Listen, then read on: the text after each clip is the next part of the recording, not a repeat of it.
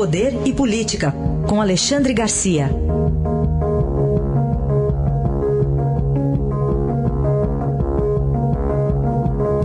Às 8 horas e 35 minutos. Muito bom dia para você, Alexandre, tudo bem?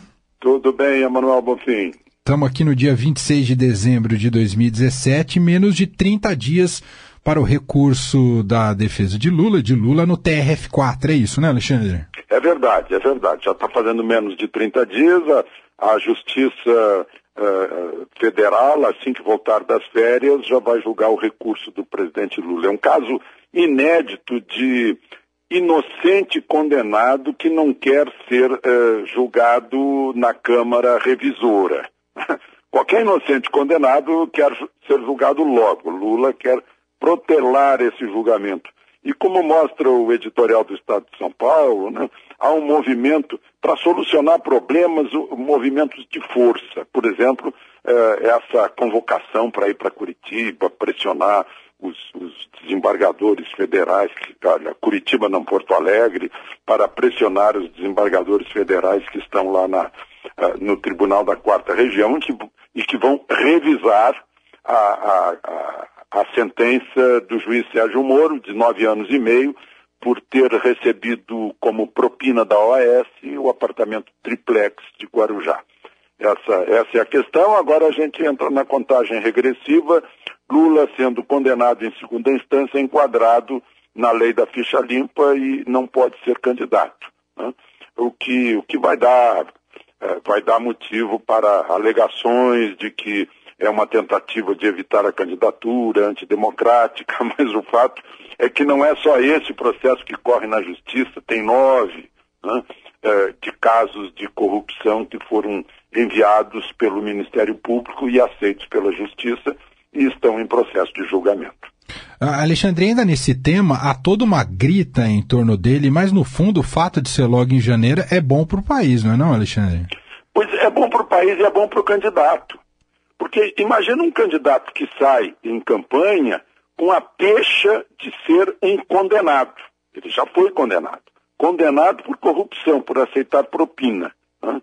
Ah, é muito melhor que ele se livre dessa pecha se ele é inocente, como alega. É melhor ainda para o condenado. E melhor para o país também, porque tira essas indecisões políticas. E Alexandre, ainda dentro desse tema da, das eleições, é, se fala em crescimento de PIB, é, no ano que vem em torno de 3%, mas uh, esse cenário eleitoral pode influenciar muito a economia e o desempenho dela, não é, Alexandre? Sem dúvida, é o que você há pouco uh, abordou, né? O que é bom para o país? É, é bom para o país que haja uma campanha muito clara, muito limpa, que não apareçam, isso é, é voz corrente, que não apareçam candidatos uh, típicos do Brasil e da, da América Latina, com aquele caudilismo populista, demagógico e irresponsável. Né?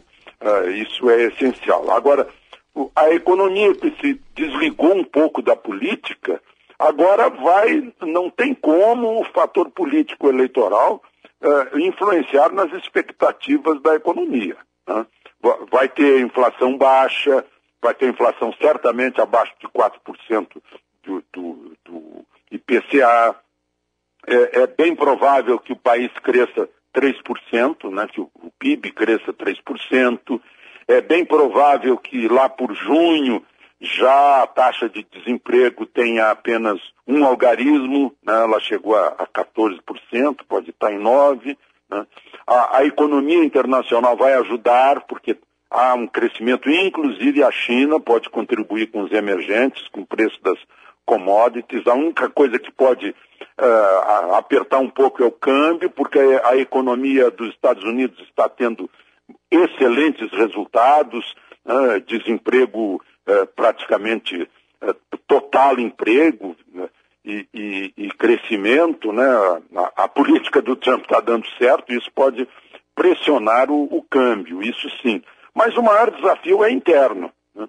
Além dos candidatos que estiverem disputando, né, se houver muitos candidatos de caráter populista e demagógico, né, isso é negativo.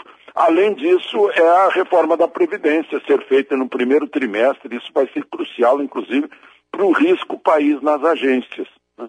a taxa de juros vai continuar baixa, a, a indústria e os serviços já não vão ser o, o, o, o, a, o setor mais fraco da economia, né, que vinha sendo conduzida pela agricultura, mas já há uma certa homogeneidade de crescimento entre a indústria e os serviços. Claro que não vai se esperar um, um mega superávit como neste ano, de 65 bilhões de dólares, porque o crescimento vai exigir mais importações. Mas vai ter muito investimento estrangeiro, espera-se aí uns 80 bilhões.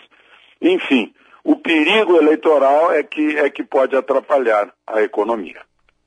Para a gente concluir, Alexandre, um destaque internacional, a difícil relação de Brasil e Canadá com a Venezuela com a expulsão dos diplomatas. É isso, né, Alexandre? Pois é, a Venezuela uh, expulsou o embaixador brasileiro, que uh, foi uma expulsão literal, mas não factual, porque ele já está no Brasil, ele veio para o Natal e não deve voltar para a Venezuela. Já o embaixador da Venezuela no Canadá, que está em Caracas, não deve voltar uh, para o Canadá, porque o, o, o governo canadense cons, uh, o considerou persona non grata, já que a Venezuela tomou a iniciativa de expulsar o encarregado de negócios eh, do Canadá em Caracas. No, no, caso da Venezuela, começou por causa de uma uh, denúncia e, e, e, e, atitude do governo canadense em relação a diplomatas venezuelanos uh, acusados de corrupção e de, de, desrespeito aos direitos humanos lá no Canadá. Né? O, o interessante, o que eu queria destacar, é o que disse a ministra de Relações Exteriores eh, do Canadá em relação à Venezuela. Ela disse que os canadenses não ficarão alheios enquanto o governo chavista despoja seu povo de direitos fundamentais da democracia e direitos humanos e lhes nega acesso à assistência humanitária básica. É, tudo indica que o Canadá sabe muito bem dos milhares de venezuelanos que fogem desesperados para o Brasil e para a Colômbia. É verdade. Esse é Alexandre Garcia que volta com a gente aqui no Jornal Eldorado amanhã. Muito obrigado, viu, Alexandre? Até amanhã. Até amanhã.